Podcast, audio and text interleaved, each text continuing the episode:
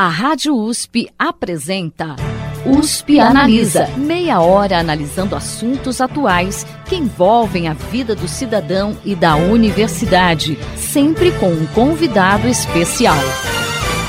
USP Analisa.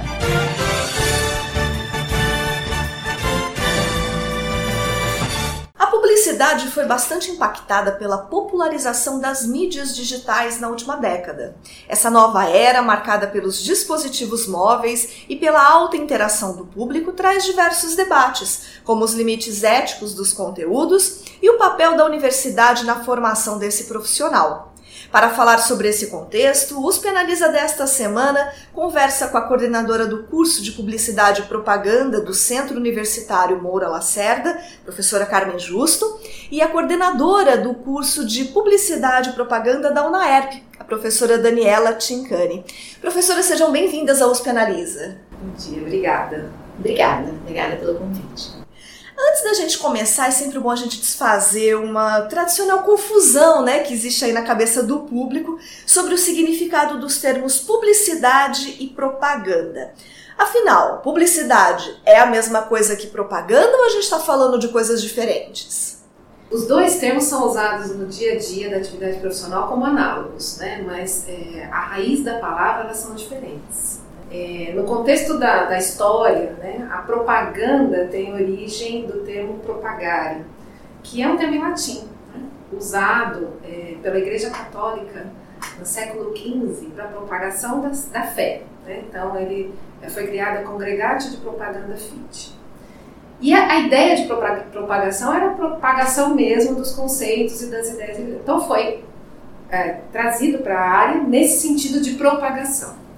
E a, o termo publicidade aí foi importado do, dos Estados Unidos, que é o publicity, que é tornar público. Essa história é contada por diferentes autores em diferentes contextos né, dessa, da, da área da publicidade e propaganda para diferenciar os dois termos. Mas no dia a dia da atividade profissional, as, os termos são usados da, da, são da mesma forma, vamos dizer assim, né? mas ele tem essa origem mesmo diferenciada. Aí a gente costuma dizer para os alunos, né, é, que existe, né, essa origem toda. Então, por isso que no caso da propaganda, por conta dessa origem eclesiástica, ela está mais vinculada é, na época, né, com campanhas voltadas para vender ideias, tá? Aí eu, aí eu dou um nó na cabeça eu falei assim, mas hoje a gente acabou invertendo um pouco a, a, os termos. Então eu explico a origem, eu falo que, que elas têm essas origens diferentes, mas hoje a propaganda, se a gente for pegar alguns outros conceitos, ela está vinculada a quando você tem um anunciante declarado que pagou por aquele espaço. Então, se ele pagou para estar tá naquele, naqueles 30 segundos da, da, da, emissora de TV, ele vai colocar aquilo que ele quer vender, aquilo que ele quer anunciar, ou as ideias né, que ele quer colocar, e aquilo a gente chama de propaganda. Já a publicidade, é, ela ficou um pouco mais vinculada ao termo de mais próxima, vai a relações públicas, assessoria de imprensa. Então, atualmente, ela está vinculada mais à, à mídia espontânea, que a gente sabe que não é tão espontânea nem gratuita. Não. Né? É sempre intencional. É sempre intencional. Sempre existe um interesse é, por trás. Isso. Então, assim, a, a, é, existem uma modalidade, existe uma modalidade chamada informe publicitário, que ela não é nem um pouquinho barata, nem de graça, uhum. né? mas ela tem uma, um formato que parece se assemelha mais a uma notícia, mais a informação. É, e isso também está crescendo muito, né? Esse formato, porque se assemelha ao chamado inbound marketing, marketing de conteúdo, em que você acaba entregando algo interessante para o consumidor, é, leitor, enfim, e ele e, e dentro daquela notícia, daquela informação tem lá a marca né? A marca te traz uma solução, ela apresenta um problema, por exemplo, ela vai falar de alguma uh, dermatite utópica, né? E aí ela traz as, o que fazer, o que não fazer, e ali embutido a, a marca tal resolve esse problema assim, assim, assado. Você mencionou a questão, né, os 30 segundos da TV. Né? Há pouco mais de 15 anos, quando a gente é, falava em fazer publicidade nas empresas, né, basicamente a gente pensava só em TV e jornais. O que, que muda agora com a migração para o meio digital? Mudou praticamente tudo. É uma reinvenção da área né, nesse momento. A Daniela concorda. Com certeza. Mas assim, é, você trabalhava com a questão dos 30 segundos, trabalhava com o spot, com o jingle, né? Continua trabalhando com esses formatos, mas num universo, no, no meio que propicia de 30 segundos passa para um minuto, cinco minutos, enfim. Você tem uma possibilidade de ampliação dessa, dessa da entrega do conteúdo muito maior, que é o que a Daniela estava começando a falar nessa Sim. parte do digital. Uhum. Então, assim, a entrega, né, o material que é feito, nem sempre se aparece no formato da propaganda tradicional, né? E ele aparece na forma de um conteúdo que é um conteúdo informacional, né? Um conteúdo ligado a diferentes áreas daquilo que o leitor, né? O, o, pessoa que está na internet está buscando, mas ela tem uma intencionalidade por trás, tem uma marca ou tem, é, sei lá, uma empresa, uma instituição é, divulgando. É, mas isso também não é enganar o consumidor, porque o consumidor já está entendendo como é que funciona isso. Então aí agora é uma fase de reinvenção, por isso que eu falo. Não é adaptar mais o conteúdo das diferentes mídias tradicionais ao meio digital, é você trabalhar no meio digital. É completamente diferente. É, trabalhar é. estrategicamente. Estrategicamente, tudo. Né? Você tem as origens na, na, formação anterior. Né? A formação anterior é muito importante. Nós temos aí um legado né, da, da mídia tradicional para poder entrar nesse meio. Mas agora é uma nova forma de pensar. Conteúdo, imagem, é. vídeo, é, é, controle, trilha, métrica, né? Métrica. Entram nas jogadas muito mais fácil. Porque antes a gente ficava. Eu falava que planejar TV, você é, planejava futuro com dados do passado. Uhum. Né? Você pegava os índices de audiência de um programa, de uma novela, muitas vezes, né? Vamos que, sei lá, naquela semana aconteceu uma, um clímax. Então a audiência ia para cima. Você planejava a sua mídia, sei lá, daqui um mês ou daqui umas três semanas, com base nessa audiência. Hoje não.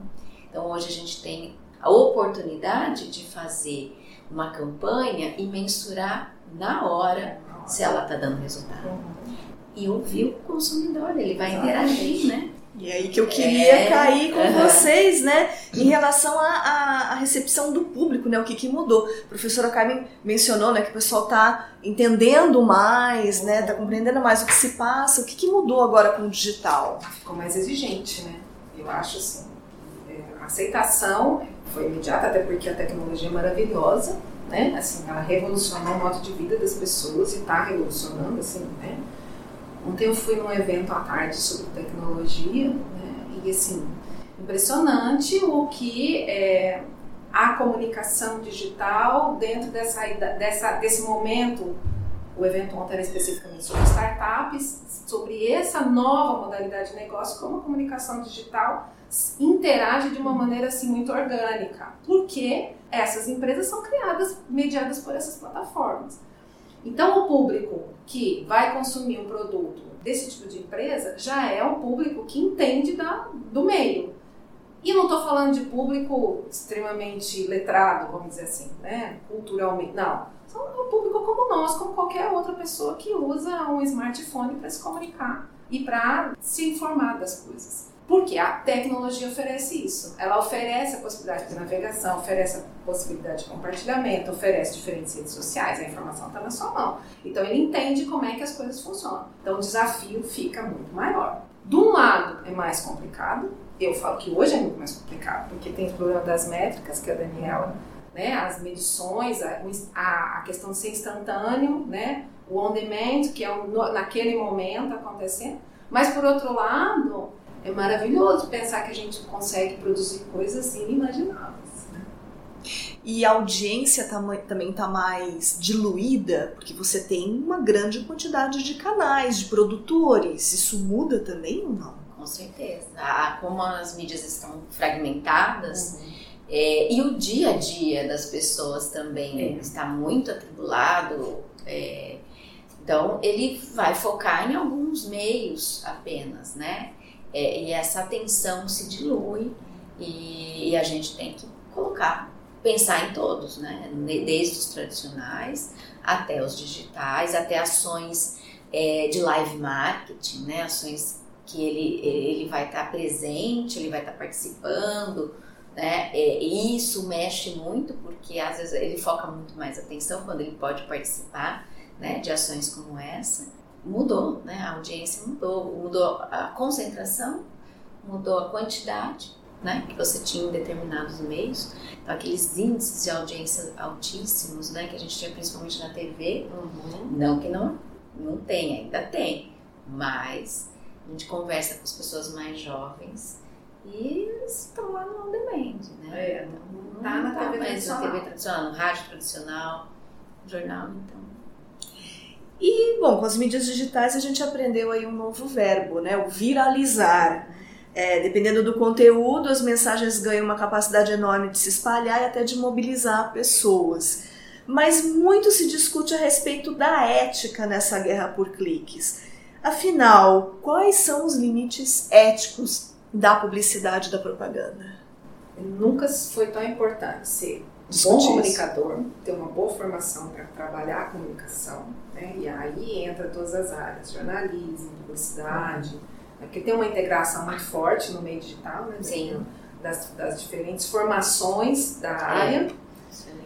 E nunca foi tão importante o tema ética.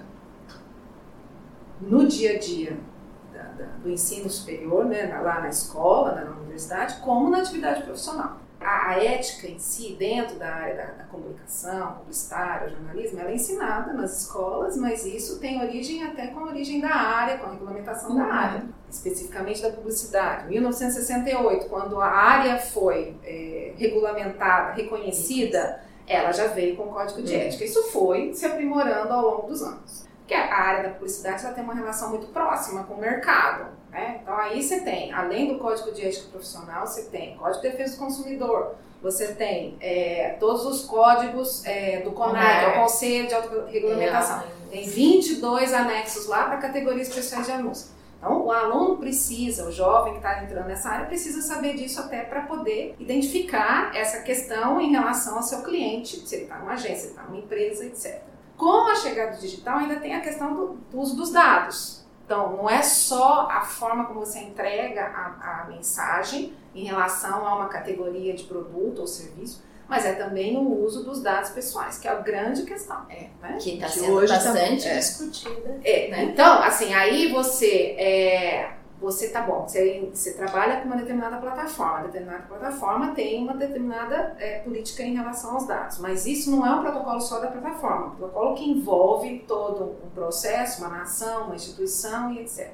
Então, aquilo que for feito lá em termos de ética vai repercutir na sua atividade. Então, às vezes, você está desenvolvendo uma campanha e aquela campanha, por conta da ideia de viralização que ela pode gerar, ela precisa responder e precisa observar esse código, esse protocolo de política de dados.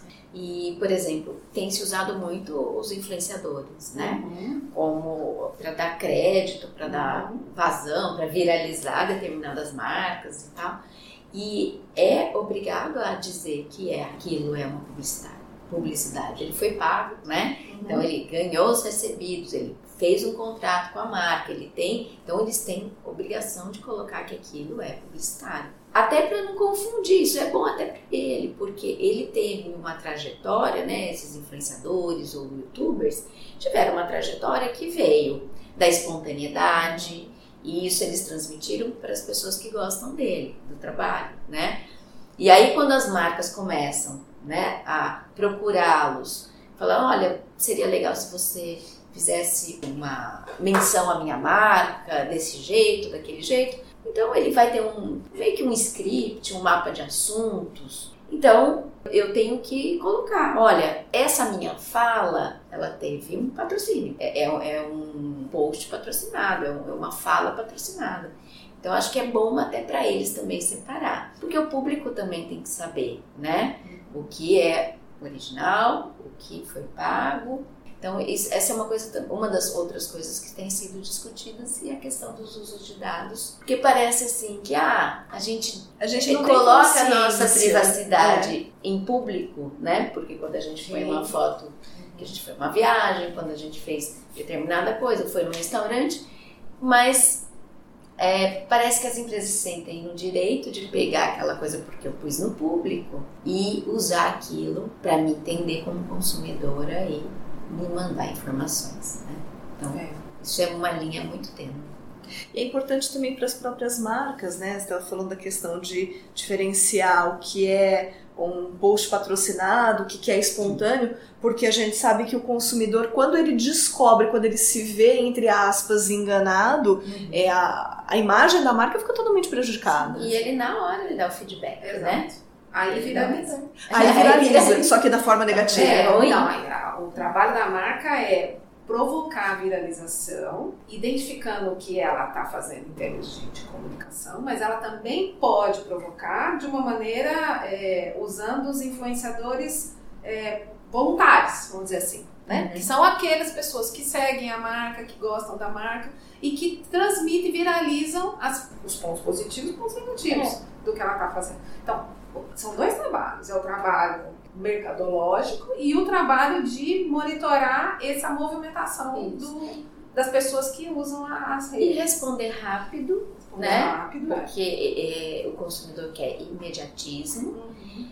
Uh, antes de colocar a campanha no ar, pensar em todos os pontos que ela pode causar polêmica. Às vezes acontece coisas que a gente nem imagina, ah, né? Sim, o consumidor certeza. enxerga ou se incomoda com uma imagem ou com uma frase, uma palavra que ninguém imaginou que fosse acontecer, é. né? Mas então tem que ter uma retaguarda ali pronta para responder, para pedir desculpa, para tirar do ar, para agir as marcas estão mais humildes, vamos dizer assim. Ah, sim. Reconhecer sim, os erros. Sim, sim, é. é. Porque você lida com uma multiplicidade de pessoas muito grande. É. A diversidade é muito grande de pessoas. Né? Você não vai imaginar que o que o outro vai entender. Vai. Apesar de que a gente estuda, quer dizer, isso tudo, Sim, né? até a gente estuda, a gente, a gente tenta se precaver com tudo isso. isso. Por né? isso, assim, que tem as aulas, né? É. De ética e legislação, tem as aulas lá de comportamento consumidor, né? As aulas de teoria da comunicação. Teoria da comunicação, então, porque que são fundamentos para elas poderem é, fazer discernimento e análise Isso. crítica a hora que for realmente necessário, que é o processo é. de criação, é o processo de planejamento. Mas a aresta acaba ficando, né? Que era nessa parte que eu queria entrar, Sim. porque a gente sempre acha que a publicidade, né, a comunicação é uma coisa muito prática, mas a gente não entende que tem uma ciência, ah, né, por trás é. dela. Qual que é a relação entre a ciência e a publicidade e a propaganda?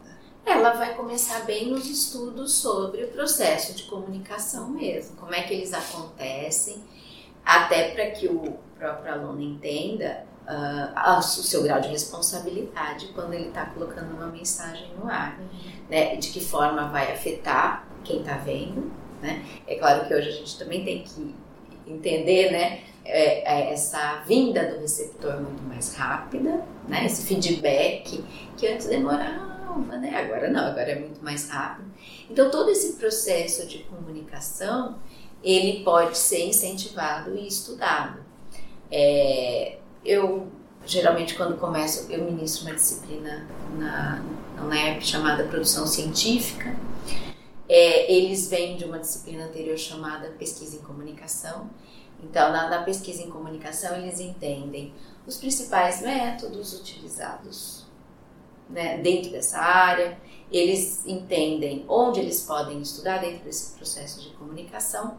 E aí na minha disciplina, aí a gente vai construir ou começar a desenvolver mesmo é, a execução das pesquisas planejadas, né?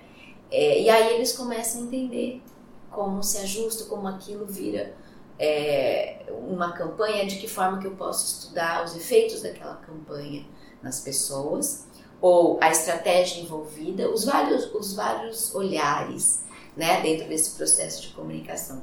Geralmente a gente faz por meio de estudo de caso. Né? Então, pega um estudo de caso, ou faz pesquisa com o consumidor para ver a recepção, ou faz grupo focal, né, que é uma pesquisa um pouco mais qualitativa, ou vai fazer entrevista com as pessoas que criaram, desenvolveram a campanha, para poder entender e aliar uh, algo que aconteceu com a teoria que eles aprenderam. Né? Então, acho que é importante eles saberem os efeitos, principalmente, é, daquilo que eles estão colocando no ar, daquilo que eles vão criar, que eles vão é, desenvolver para chegar no público consumidor. É muito interessante quando o aluno se dá conta que a ciência faz todo sentido para aquilo, para o fazer da publicidade. Uhum. Porque, sendo uma área da ciência social aplicada, então a prática é muito importante, né? Mas o que está por trás disso é que é o papel né, da, da formação é. deles. Né? Então, quando a Daniela fala de, de, de, de fazer as, a, a, coleta de dados, de fazer uma pesquisa científica, de ir atrás né, de fundamentação dos autores, e não é só do campo da comunicação, é o campo de diferentes áreas, porque é uma área interdisciplinar. Isso. Quando ele se dá conta, às vezes é só na hora dele estar tá numa apresentação, num pôster, num evento. Aí é que ele cai em si e fala, nossa, fez todo sentido, né? É, eu estudar, por exemplo, uma determinada série do Netflix que fala sobre suicídio. E fui buscar nas origens da sociologia por que, que o suicídio vem aumentando ao longo do tempo e por que, que esse produto virou uma série, uma série de sucesso e ela tem tanta repercussão, uhum. né? E ali naquele produto tem também a comunicação publicitária, porque tem algumas marcas que fazem da forma como o meio oferece a comunicação. Né? E como é que aquilo chega né, em termos de, de produto e de audiência. Então faz todo sentido e só dá conta, as pessoas, só, os alunos, o jovem é, e o próprio profissional só dá conta quando ele realmente tem uma fundamentação e tem uma boa formação na área de comunicação.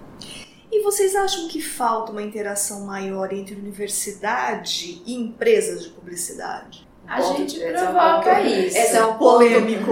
é um ponto polêmico, eu acho assim. É, a gente tem conversado muito disso. É. Nós estamos, nós fomos recentemente, né? Existe é, um movimento nacional para a mudança das diretrizes dos cursos. Isso que é uma é. oportunidade que a gente tem de dar uma mexida nas nossas matrizes. É, e assim, a gente vê que não é uma inquietação só nossa, regional, uma inquietação nacional, por conta dessa grande mudança que a transformação digital provocou uhum. na área. Mas é, o afastamento, eu diria que o afastamento é um afastamento assim, técnico e tecnológico, porque a universidade em si não dá conta do movimento que acontece em termos de tecnologia, nem o mercado está dando, é. né? Cada dia vem uma ferramenta nova para você analisar dados, ou para você é, puxar dados é. né, é, desses algoritmos e, e desenvolver estratégias. É, e aí, no dia a dia do, do, da atividade profissional, então você tem aplicativo, você tem é, vídeo, não sei o que, que te orienta no, no, no beabá do que você tem que fazer. E daí depois você dá conta. Esse beabá é a prática profissional que dá, não é a faculdade que dá. A faculdade dá essa base teórica conceitual das pessoas que vieram né, com, com, a, com as, as orientações e com as pesquisas feitas na área. Que ele vai dar conta de entender o aplicativo, porque se ele não tem formação, ele vai ser técnico. Né? Ele não precisa da formação superior. Então, eu acho que é esse entrave que ainda existe com o mercado mas o mercado precisa da forma de um bom profissional, profissional com uma base. É. E nós também é. precisamos sempre estar conversando com o mercado para entender o que está precisando para poder hum. Reestruturar a grade, reestruturar é. disciplina, trazer bons profissionais né, para trabalhar. Assim, muitas vezes, pelo que vem nos descritivos de vagas ah, para é. gente, né? E assim, um profissional multitarefa. É, ele tem que fazer redação, ele tem que fazer criação, direção de arte, né? Tem que entender da, das mídias sociais. São habilidades que muitas vezes são diferentes, não se conversam numa única pessoa. A pessoa não vai fazer bem texto se ela tiver uma habilidade maior para uma visão da arte, da direção da arte. Então, é isso que a gente tem que colocar o mercado né? Entenda que uma única pessoa não vai conseguir fazer bem ou com excelência todas essas atividades. É importante que ela tenha noção ela de tudo, tem, mas ela tem. porque a faculdade faz, a gente cobra, tem várias disciplinas, né? Tem prova, tem tudo, Sim. então ela tem que passar por tudo. Mas ela tem muitas vezes uma habilidade maior em uma, uma área. é, ou é atendimento, ou é planejamento, né? Então o mercado também precisa entender um pouco. A gente fez essa semana, a Semana da Comunicação na UNAEP, e a primeira noite foi eu, é, levar né, o pessoal do mercado, então foram seis agências de diversos tamanhos, né, justamente para se perguntar, agência de quê? Como é que elas estão se estruturando com essas novas é, atividades no marketing digital e tudo mais, e também ouvir um pouco o que, que eles anseiam do profissional. E para minha surpresa, foi dito lá que os alunos precisam ter foco, precisam se especializar em uma área uhum. e ir atrás daquilo que eles gostam. Então eu fiquei feliz, né? feliz. é, nossa, é isso. Trabalho, que... é, trabalho continua, é. na verdade. Então, assim, mas quando chega essas vagas, vagas totalmente, de vagas, é. eu falo que é desespero de causa. eu entendo, porque tá, é desesperador, é. né? Assim, você precisa de né, é, aumentar lá o quadro e tal, em, em várias áreas específicas, porque o, o, digital oferece essa multiplicidade Sim. de coisas. Mas não é bem assim, né? Assim, é. Senão a gente põe todo mundo em pânico né, uhum. nessa situação.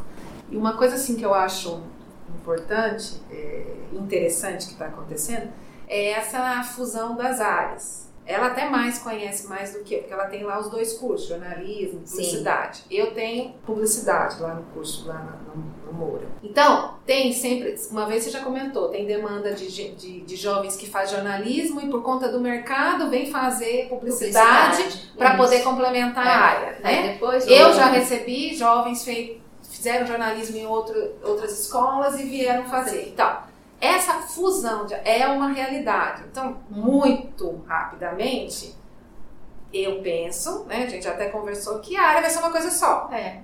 Vai ser uma comunicação. É uma comunicação. Voltando para as suas origens. É, voltando para a origem. Então, voltando para a origem para formar um comunicador mais amplo, no sentido assim, da origem da área. É, mesmo. de entender todos os, os aspectos. Os aspectos que, que envolvem Toda a ética é, também, é. né? E se ele vai gerar conteúdo publicitário, ele vai gerar naquele modelo que a internet oferece, que não é o modelo padrãozinho de anúnciozinho, é, de bannerzinho. Título de né? É um modelo diferenciado. É um, às vezes é um texto, às vezes é uma história, às vezes é um vídeo que conta uma Isso. história. Então aí tem todas várias técnicas.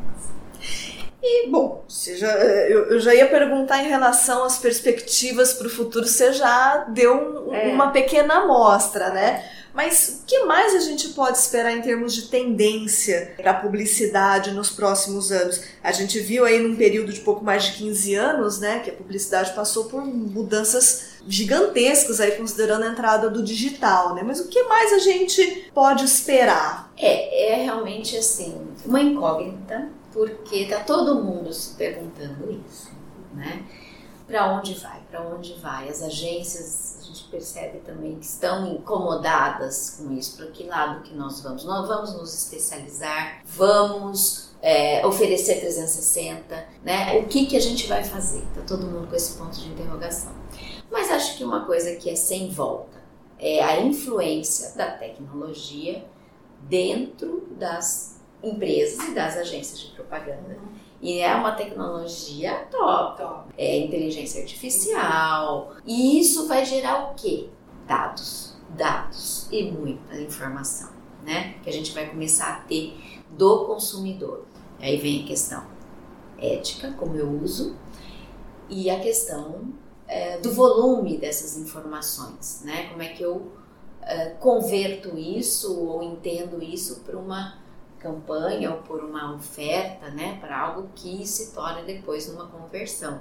Por exemplo, os uh, assistentes de casa, né, o Google, o Alexa, enfim, eles estão ali no dia a dia coletando, coletando todos os dias, todo, toda minha rotina, né? Eles estão ali me acompanhando no meu dia a dia, eles vão saber o trajeto que eu faço, eu vou pôr minha agenda, né? Eu quero, enquanto Daniela, né, é, facilitar e deixar minha vida prática. Então eu vou usar esse recurso. E aí, o que está por trás disso? Onde vai parar todas essas informações? Será que realmente quando eu coloco um trajeto no Waze, ele vai me dar um melhor caminho? Ele não vai me colocar em alguns lugares em que eu veja uma marca forte de um fast food ou de uma lavanderia. Então, tem essa questão da ética que precisa ser muito estudada da coleta dos dados. É, e por outro lado, as agências se prepararem para acolher essas informações que vão chegar e elaborar estratégias que não sejam só o tradicional mesmo. Nem, tradicional já estou falando na é, Instagram, já tô, esse já está já, virando, já tá virando no futuro vai ser o tradicional, né? É. Já que a gente está falando de futuro. Então tem que trabalhar com essa tecnologia das inteligências artificiais que vão com certeza nos cercar. Assim, só, só para complementar, é. duas coisas que têm me chamado a atenção, que é a, o blockchain na publicidade, uhum. né, que é, é a grosso modo, é uma tecnologia criada por trás do Bitcoin, né? Então, para pensar de negócios, né? E ele está sendo trazido para a publicidade para esse rastreamento mais apurado das informações. É para além do rastreamento que já existe nas plataformas. Então, isso vem muito Sim. forte. E a outra, nós recentemente tivemos uma eleição que o candidato foi eleito por um aplicativo de mensagem. Sim. Basicamente. É. Fora o uso dos influenciadores voluntários. Então, afirma que não usou post patrocinado, etc e tal. Eu acredito que sim, porque teve uma rede de voluntários que criaram nas suas próximas redes sociais o efeito viralização. Então, essa é uma outra forma né, de se pensar na mensagem publicitária pensando no produto que é um candidato. Então, essas duas coisas, né, é, para exemplificar um pouco do que a Daniela está falando, são duas coisas que nos próximos seis meses ou já está acontecendo, já. na é verdade, é. e que a gente tem que ficar muito de olho e trazer isso no dia a dia do profissional. Ou seja, a gente tem que fazer uma reflexão não, é uma o reflexão, tempo todo, o né? tempo inteiro, tempo é. inteiro. inteiro. Por isso a volta da comunicação. De novo, a importância disso. De todo, é, de, de refletir essa, essa questão do, do, do receptor, do receptor, respeito a ele. Respeito. Né? Não é ofertar por ofertar, né? Exatamente. né? dinheiro por dinheiro, né? Só isso. Bacana, gente. Bom, infelizmente o tempo do nosso programa chegou ao final.